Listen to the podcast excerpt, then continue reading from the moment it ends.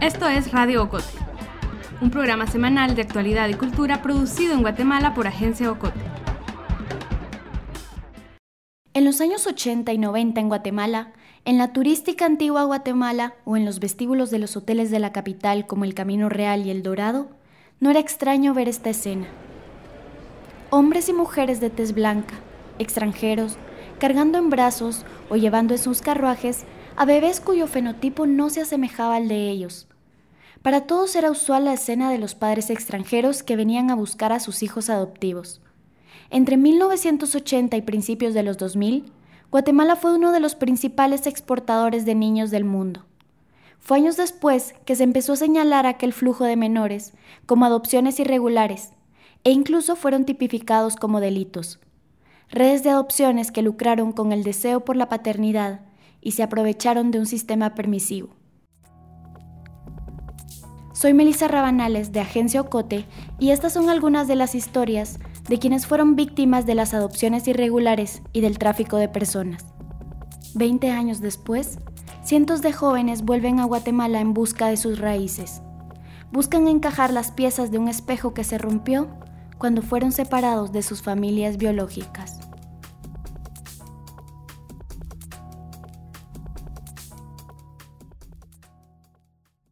En medio de una guerra, un país pobre, con instituciones débiles, corruptas y una legislación con grandes vacíos, Guatemala era el paraíso perfecto para parejas europeas o norteamericanas que querían adoptar niños y niñas de manera fácil y rápida.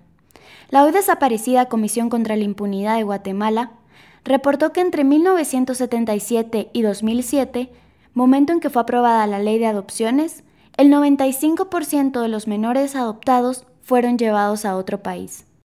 Era, literalmente, un mercado de humanos. A medida que crecía la demanda, también debía incrementar la oferta, o en este caso, la obtención de bebés. Aunque no hay cifras exactas, las investigaciones y las pesquisas individuales de las víctimas revelan que son miles de los niños y niñas que fueron víctimas de redes de trata lideradas por abogados y abogadas que se dedicaban al negocio de las adopciones. Porque hay que decirlo, era un negocio. Algunos fueron robados de sus padres, otros fueron llevados cuando sobrevivían de las masacres que cometía el ejército, sin verificar si había familia sobreviviente. Y otros más venían de mujeres que entregaban a sus niños con engaños o desesperadas de la pobreza. Antes del 2007, el Estado permitía y era también cómplice, como lo explica uno de los protagonistas de este episodio. Lo único que se requería para tramitar una adopción era una escritura pública elaborada por un abogado. Nada más. Ella es Mariela. Ella fue adoptada por una familia belga.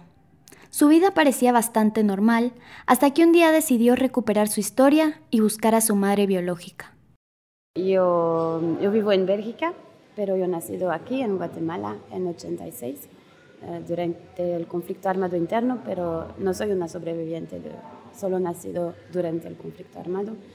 yo fui del Guati en 87, cuando yo estuve 11 meses con sobre la adopción internacional con una organización en Bélgica y una mujer aquí en Guatemala también, uh, una mujer muy cerca del gobierno antes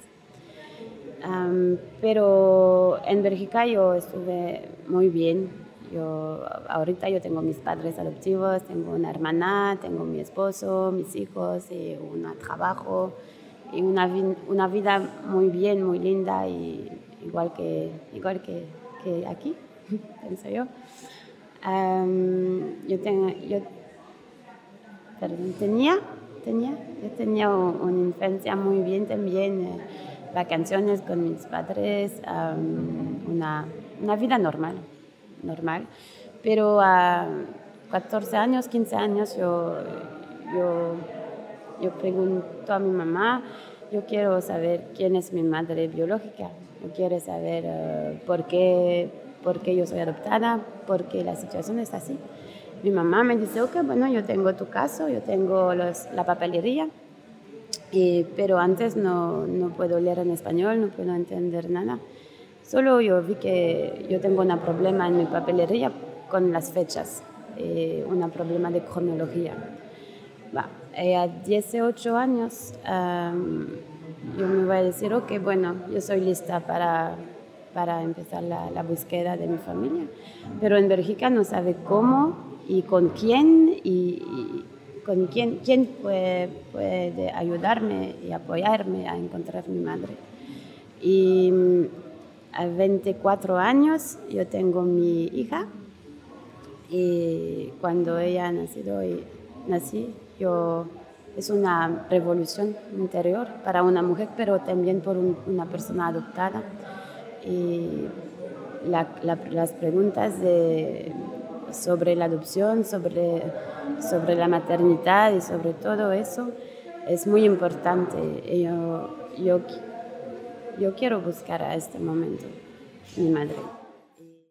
Mariela comienza en diciembre de 2017 la búsqueda de su madre biológica a través de Facebook pero al mismo tiempo, y desubicada por las inconsistencias cronológicas en los papeles de su adopción, empieza a buscar los nombres que aparecían en los escasos documentos que tenía. Busca a Ofelia de Gamas, una mujer que aparece como testigo en su escritura de adopción. Y es así como Mariela llega a un reportaje del periodista Sebastián Escalón, publicado en Plaza Pública en el 2013 donde se describe cómo funcionaba la red de adopciones liderada por el ahora ex candidato presidencial Edmond Mulet, y donde aparecía Ofelia de Gamas como una de las principales operadoras de la red. Esta mujer es un personaje clave en varios de los casos de adopciones irregulares y tráficos de niños en el país. De Gamas era cuñada del jefe de Estado de Guatemala, Óscar Mejía Víctores. Pavel Vega es otro de los periodistas que investiga el tema un caso en específico. Prepara un libro para el que ha entrevistado adoptados, especialistas e incluso viajó a Europa rastreando su historia. Pavel nos explica cuál fue el contexto en el que ocurría el tráfico de niños. Recordemos que hay como tres etapas de la, de la época más cruenta de la guerra, del 78 al 85. Del 78 al 80, o del 77 podemos decir, eh, con Lucas había una represión más urbana. A partir del 80 al 83 es una represión mucho más rural y ahí es donde se dan la mayoría de masacres en, las aldeas. Y en el 83 vuelve otra vez la represión urbana a estudiantes, sindicalistas, eh, líderes políticos, etcétera, como era del 78 al 80. El periodista nos cuenta sobre ese nombre que Mariela buscaba, Ofelia de Gamas. Ofelia de Gamas, hasta lo que yo tengo entendido, tenía distintos roles. Em, uno era, uno creo que, creo yo que el principal era el vínculo entre Guatemala y Bélgica, al menos en, el caso que yo estoy investigando. Eh, ya vimos en otras investigaciones que también era en Canadá. Era el vínculo ella era, no sé si amiga o, qué, pero el punto es que era vínculo con Michelle Buch, que era la representante de esta organización en, en Bélgica. Entonces la parte belga era Michelle Buch y la parte guatemalteca era Ofelia Gamas. Ella, según lo que yo he, visto, he, podido investigar, ella también está eh, encargada de, de gestionar la obtención de los niños significa que mm, el gobierno de Mejía Víctores o la administración de Mejía Víctores, porque recordamos que Mejía Víctores estaba desde la administración de Ríos Montt, porque justo las adopciones que yo estoy investigando comienzan desde el 82 hasta el 88, es el nivel más alto de adopciones. A pesar del golpe emocional que significó saber que su caso podría ser uno de los enmarcados en el tráfico de niños, Mariela decidió junto a Sebastián y Marco Garavito, presidente de la Liga de Salud Mental de Guatemala, empezar la búsqueda de su familia biológica. Yo encontré a mi mamá con la ayuda de Sebastián porque para encontrar una persona en Guatemala es bien complicado con los dos nombres, dos apellidos y también con el departamento y, el país, porque yo tengo muchas mujeres con el mismo nombre en México o en Salvador o Honduras, y así. Y cuando yo vi la, la foto de, de mi madre biológica. Cuando yo vi la foto la primera vez, mi corazón se rompió. Yo dice, bueno, yo soy segura, es mi mamá, porque ella se parece mucho a mí. Eh, mis hermanas también. Eh, a este momento dice, bueno, ¿qué voy a hacer? ¿Qué voy a hacer? Con... Porque no, sab... ah, no lo sabía qué pasó, qué pasó con mi historia. Una publicación en Facebook hace que todo el mundo de Mariela gire inesperadamente. Había encontrado quien ella creía que era su madre. Cada 7 de noviembre, una mujer publicaba una oración dirigida a una bebé muerta. La fecha le parece familiar. A pesar que su partida de nacimiento en Guatemala decía que había nacido el 4 de noviembre, para su caso en Bélgica, ella nació el 7. Y yo escribió a, mi, a su hija mayor, mi hermana mayor, y yo dije, bueno, eh, hola, perdóname, disculpe, pero yo, yo, yo quiero saber mi historia, yo quiero, yo busco mi madre biológica supuestamente, y yo creo que está posible que tú eres mi hermana o que yo soy la hija de tu mamá y ella dice, no, tu mentira, no te creo, no tengo dinero, ¿qué tú quieres? ¿Por qué tú quieres hablar conmigo? ¿Tú quieres hablar conmigo? Esa acción de, es 17 minutos, pero en el tiempo es pequeño, pero para mí es, es mi vida. En 17 minutos yo tengo toda mi vida. Y mi hermana uh, buscó en mi Facebook al mismo tiempo las fotos, porque yo puso una foto pública y dice, tú pareces a mí mucho, tú pareces a mí mucho, pero no creo que está posible. Dice, tú eh, tienes un otro mensaje de mi otra hermana, mi hermana me dice a mí. Eh, yo tengo un mensaje de mi otra hermana, que se llama Natalie. Mi hermana dice, ¿cuál informaciones tienes? Dice, ok, bueno, es yo no tengo un plan B. yo mando una, yo mando la, una, papel, una papel. Ella me dice, sí, es, la, la, mujer es mi mamá, pero no está posible porque, porque la, la fecha, no es, la fecha de nacimiento eh, no es correcta. Y también porque mi, mi, hermana, mi, hermana, mi hermana murió.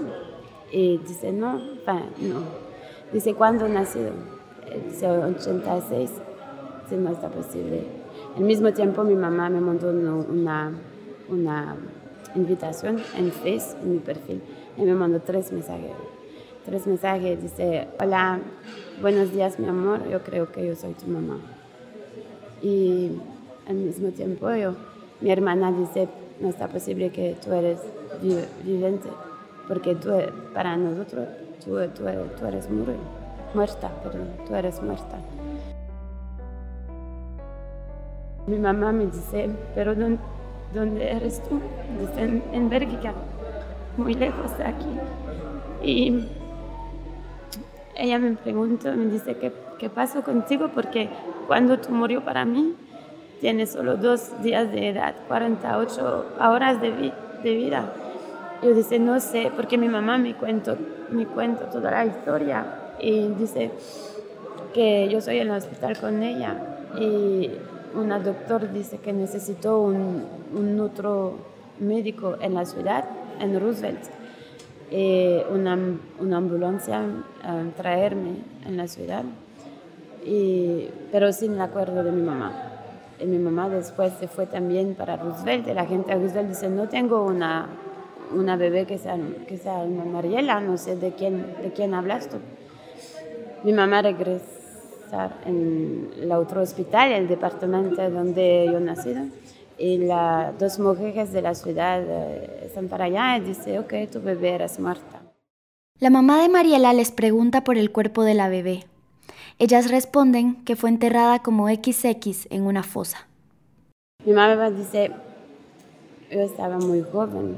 Yo, yo tengo miedo también de preguntar más porque los doctores dicen que tú eres muerta y así es. Pero dice, mamá, tú firma un documento un papel. Dice, sí, solo una, una, una papel de, de función. Pero dice, mira, yo tengo un acto de abandono. Yo tengo una, una juicio, yo tengo todo eso. Mi mamá dice, no, no es mi, mi escritura. Yo no, yo no firmo eso. La obtención de los niños funcionaba con la participación de agentes en Guatemala y en otros países, quienes se encargaban de agilizar el proceso. Algunas formas eran más efectivas que otras, especialmente porque el Estado era cómplice. Pavel explica. Yo no puedo afirmar que eh, hay una sola red de adopciones. Por mi investigación, sí puedo determinar patrones de una red o de una red que tiene distintos tentáculos, por ejemplo. Lo que sí he visto es que hay distintos factores, y eso sí. El círculo de abogados es el mismo. Hay una persona que se involucra, al menos en la mayoría de todos los casos, que es Ofelia de Gamas. El vínculo, al menos con Bélgica, es una señora eh, llamada Michelle Book, que es el, en el caso de, esta, de estas adopciones con Bélgica, es una organización llamada Hacer Puente, y que la mayoría de niños en Bélgica era adoptada a través de esa organización. Había distintos niveles en las redes o en la red, desde el más bajo nivel, que eran los que obtenían a los niños de distintas formas en todo el país. Y ahí creo que es lo difícil porque no hay un solo mecanismo para robarse a los niños o para obtener los niños. Eso es lo difícil de determinar porque había que estudiar caso por caso para determinar cómo fue el caso particular de cada quien. Pero lo que sí se puede ver es que estaba la red en todo el sistema estatal. Es decir, esta no es una red paralela al Estado. Esta es una red que estaba en el Estado y que se nutrió del Estado para hacer estas, estas, estas adopciones ilegales. Por ejemplo, la Cancillería, Migración, los archivos del OJ, eh, los registros civiles, o sea, las municipalidades, los hospitales. O sea, tenían que tener gente en muchos sitios para lograr el cometido. No quiere decir que todos supieran quiénes eran las personas involucradas. Lo que las investigaciones han revelado es que aquella no era una acción altruista, era un negocio.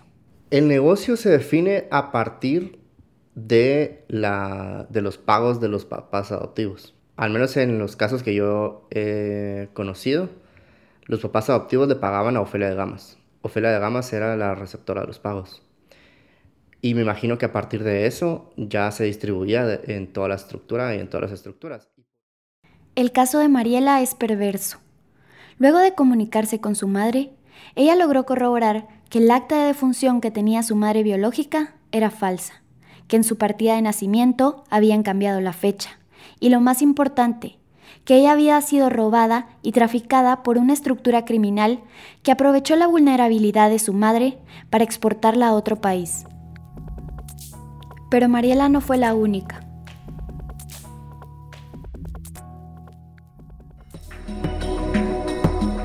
Si te gusta Radio Cote, suscríbete en iTunes, Spotify, Google Podcast o tu plataforma de podcast favorita.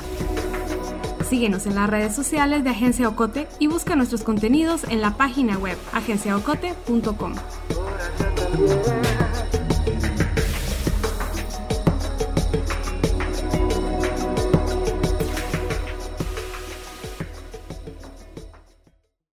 Un caso emblemático es el de Osmin y su hermano Jeffrey cuando en 1997 fueron separados por la Procuraduría General de la Nación y dados en adopción a dos familias estadounidenses. Su proceso fue llevado a la Corte Interamericana de Derechos Humanos, en donde se dictó sentencia y se responsabilizó al Estado de Guatemala por violación de derechos humanos y por no investigar las irregularidades cometidas durante los procesos de adopción. Él es Gustavo Tobar, padre biológico de Osmin, quien comenzó la larga travesía para recuperar a su hijo.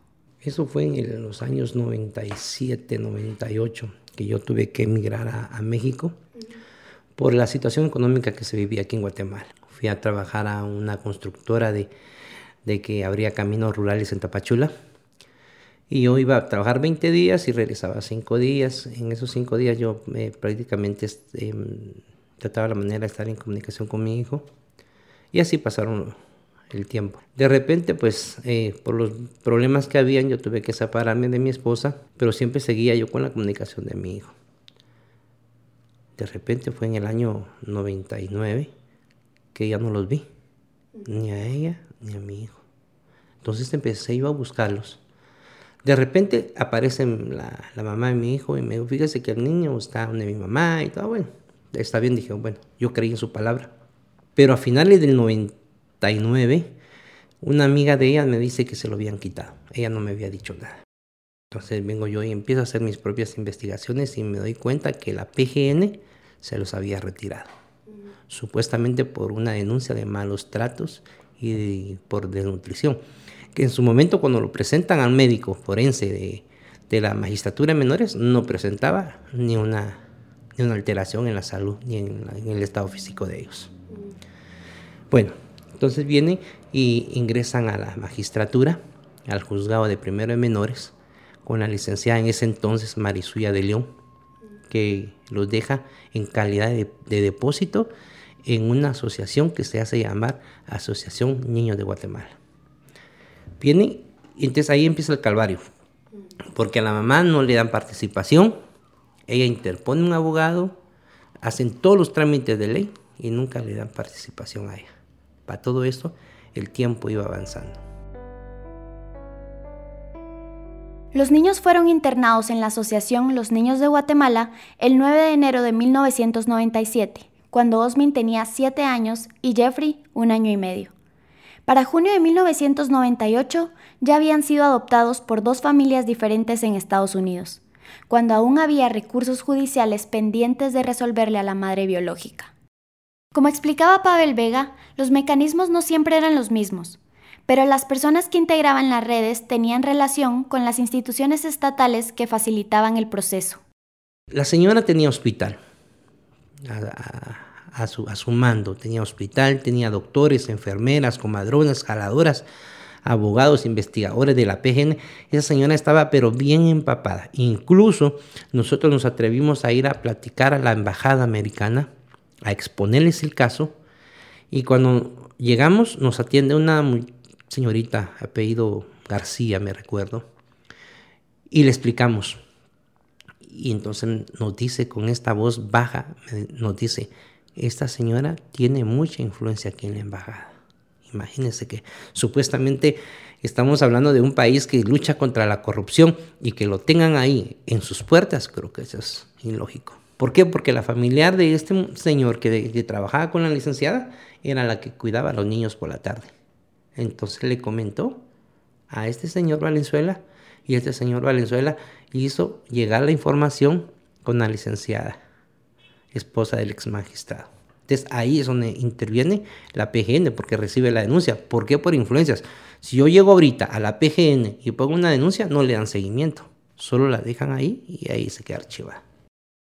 La abogada de la que habla Gustavo es Susana Luarca de Umaña, esposa en ese entonces del magistrado de la Corte Suprema de Justicia, Ricardo Umaña. En el 2015, Luarca fue sentenciada a 18 años de prisión por otro caso de adopción irregular. Así como Ofelia y Susana, personajes importantes de la vida política estaban involucrados en redes que otorgaban a niños y niñas a familias extranjeras. Y hay quienes aún siguen en el poder. Los personajes que yo he descubierto a través de la documentación y la investigación que he hecho, he podido establecer también cómo ellos fueron creciendo desde los 80 para obtener mucho más poder y se han convertido, eh, fueron actores muy importantes a principios de los 90 y que fueron creciendo y que actualmente aún mantienen poder en muchas esferas eh, diplomáticas, políticas, eh, empresariales y, y, del gremio de, de abogados. Además de haber agotado todos los procesos judiciales, el padre de Osmin, tal y como lo hizo Mariela, decidió buscar a su hijo a través de Facebook, cuando él tenía ya 21 años. En ese entonces yo solo me conectaba de noche, pero yo lo buscaba por su nombre que él tenía aquí y nunca lo encontré. Entonces empiezo a ver los recortes de prensa, los recortes, los recortes. Cuando encuentro la revista Newsweek, que ahí estaba el reporte y decía Rico Bors. Cuando lo iba a encontrar por Osmin Tobar, nunca. Entonces ingreso al buscador y, pongo el nombre de Rico Bors y me aparecen un montón. Y a todos les doy eh, invitación. Y nada, pasaron los días, los días, bueno. De repente, esto fue para uno el primero de octubre. Eh, recibo un mensaje y me dice, sí, yo soy de Guatemala, me pone. Mm, a veces recordarlo, pues, no me llena de tristeza, al contrario, me llena de alegría. Y, me pone, sí, padre, soy yo, me dice.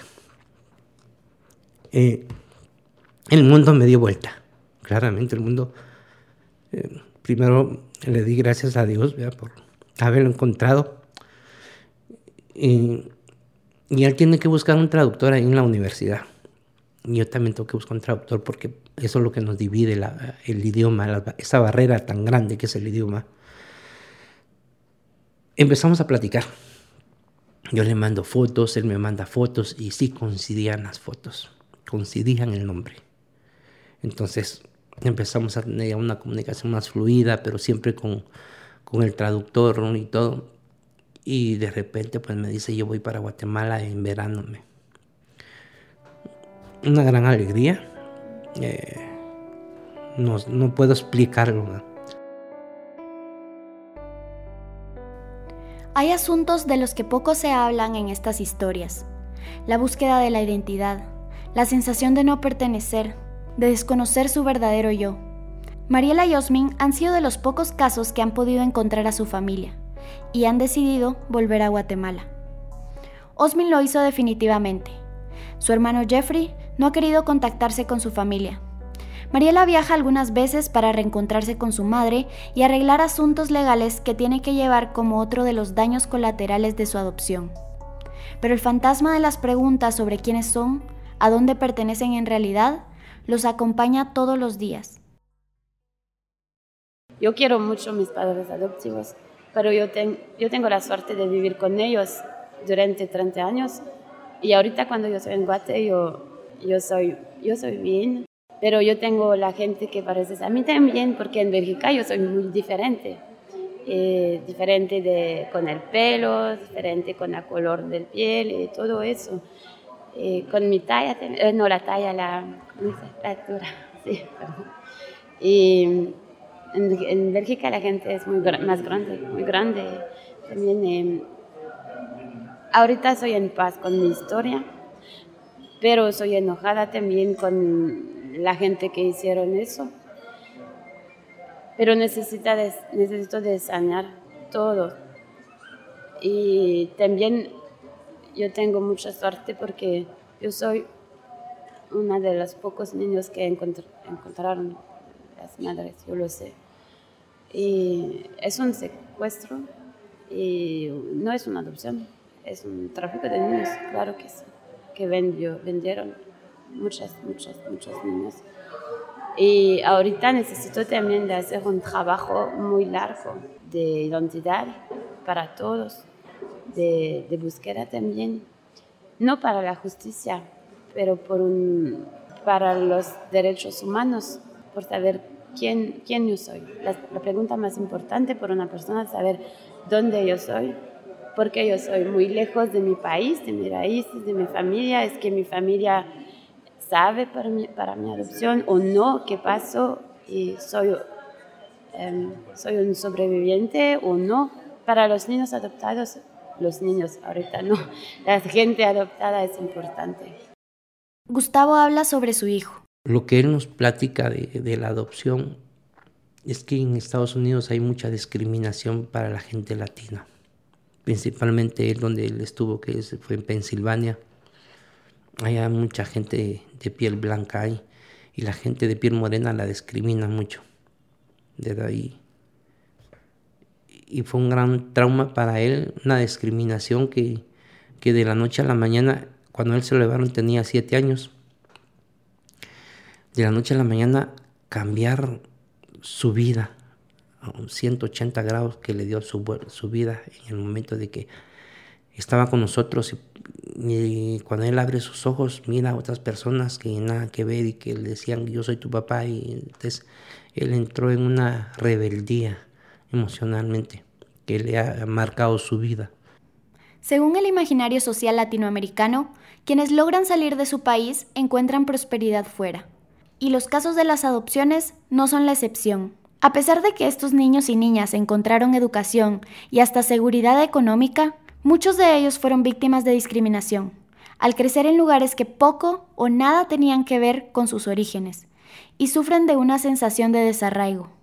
Pavel Vega nos lo cuenta. Es que es complicado, es complicado la, mm, la dinámica porque, por ejemplo, una me decía, cuando yo la primera vez que vine a Guatemala, me dijo, yo no me siento belga pero la primera vez que fui a Guatemala sentí hasta en el ambiente cómo, mm, cómo me sentía bien, cómo me sentía incluida, sin, sin, que alguien me lo dijera. O sea, yo me sentía incluida eh, por las personas, por eh, tan importante la, la, el color de piel.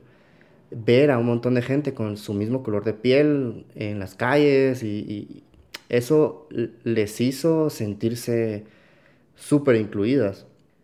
Sin embargo, como ya hicieron su vida allá, también tienen su vida allá, sus esquemas, entonces es una como dualidad identitaria, una, cuestión así como, como, como extraña, que habría que explorar más y, la tengo que explorar más con expertos para que me, mm, me expliquen esa, o para que exploren también junto a mí esa esa parte de la identidad perdida, bueno, robada. El problema es que la sociedad guatemalteca siempre ha sido aspiracional porque así la han criado. Y cuando la gente cuestiona, por ejemplo, a Edmond Mulet sobre las adopciones que hizo, la sociedad en general eh, siempre respalda eso.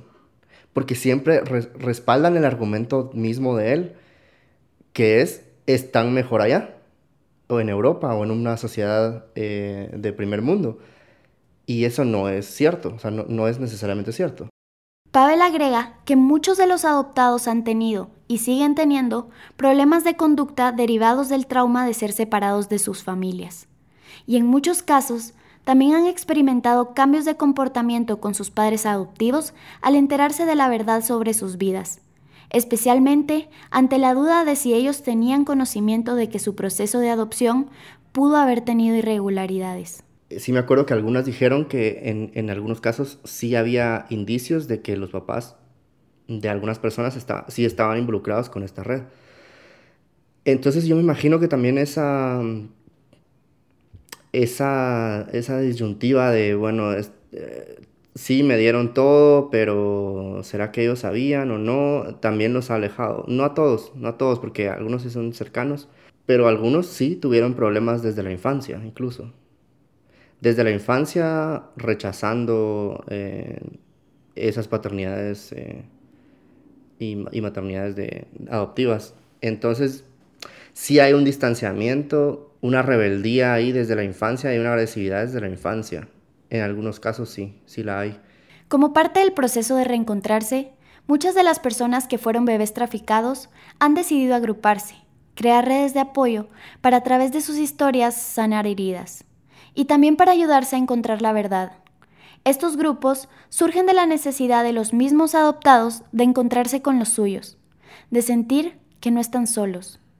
Tenemos em, una organización, uh, soy la fundadora que, de la organización que se llama Raíces Perdidas. Tenemos tres, ah, tres actividades. La primera es la recuentra con los, los niños adoptados en Bélgica y Francia también momentos de por aprender la cultura, la lengua, la cocina, chapina, todo eso. Y tres, la búsqueda. Tenemos ah, muchos, muchos, muchos casos.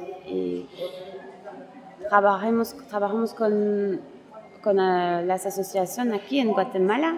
La primera y la más importante es la colaboración con la Liga eh, para los niños desaparecidos durante el conflicto armado interno. Tenemos una, una manera de buscar también eh, con ellos, con las fotos de los niños adoptados cuando se fue para la Bélgica. Es muy importante porque cuando aquí en Guatemala, cuando una mujer dice, ok, yo no sé dónde están mis hijos, pero ¿tienes una foto? Sí, yo tengo una foto porque la, la, la identidad, la nacionalidad, la fecha de nacimiento, todo se cambia. Pero una foto no puede. Y en Bélgica tenemos los dos nombres, nombre de adopción y nombre de nacimiento, supuestamente de nacimiento. Y con eso también podemos hacer adelante un trabajo de búsqueda. Y, pero es muy duro, muy duro porque necesito también de, de, poder escuchar la historia de, de, las personas, pero también de tener una colaboración con otras asociaciones aquí, de las madres jóvenes, de sobrevivientes. Y así es como poco a poco regresan algunos de esos bebés que se llevaron. Las adopciones irregulares y el tráfico de niños y niñas fue un negocio lucrativo que alteró vidas. Las investigaciones sobre las irregularidades y sobre la complicidad del Estado apenas empiezan a revelarse. A pesar de que ahora existan nuevos y más seguros controles en el proceso de adopción a partir de la ley aprobada en el 2007, el drama de estas personas no termina. Hace 20 años, estos bebés fueron arrebatados de sus padres y sus comunidades. Fueron robados, vendidos y puestos en adopción sin antes verificar que tuvieran familiares. Ellos y ellas cargarán toda su vida con las heridas, con la sensación de que viven una vida ajena, de que se ven en un espejo roto. Aún se desconoce cuántos fueron. Poco a poco conocemos las piezas de aquellas estructuras criminales que hicieron de la violencia y la pobreza un negocio. Muchos de los responsables continúan impunes y muchas víctimas siguen la búsqueda.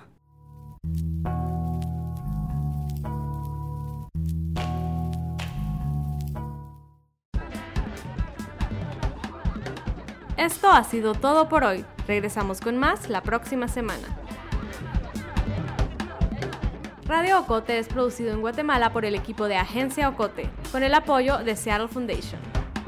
Producción sonora, Melissa Rabanales. Coordinación, Alejandro García. Música original, Juan Carlos Barrios. Música adicional, Kevin McLeod.